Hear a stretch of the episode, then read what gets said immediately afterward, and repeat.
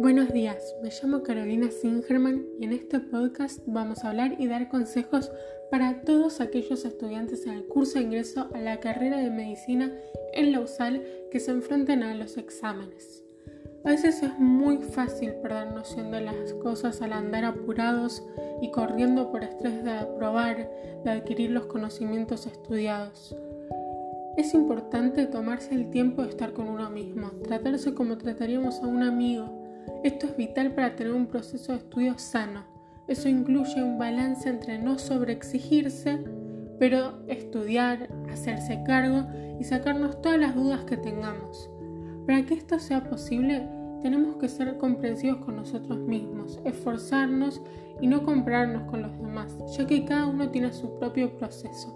Sin embargo, está bueno hablar con compañeros para quitarnos dudas, estudiar juntos y acompañarnos para el examen.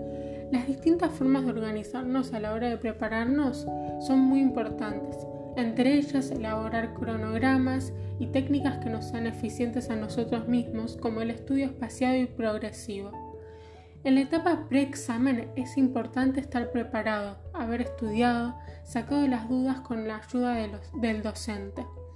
Limpiar nuestros pensamientos también incide positivamente, ya que muchas veces nos confundimos a nosotros mismos siempre ver el lado positivo siempre que podamos y dar lo mejor de nosotros, siempre teniendo en cuenta nuestra estabilidad y nuestras necesidades como humanos de estar en familia y saber decir basta cuando nos estamos exigiendo mucho.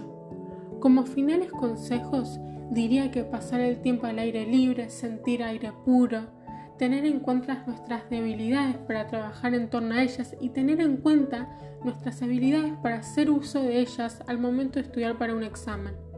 Hacer uso de la técnica de estudio progresivo y al momento de dar el examen releer las consignas y nuestras respuestas antes de entregar. Muchas gracias, espero que haya servido.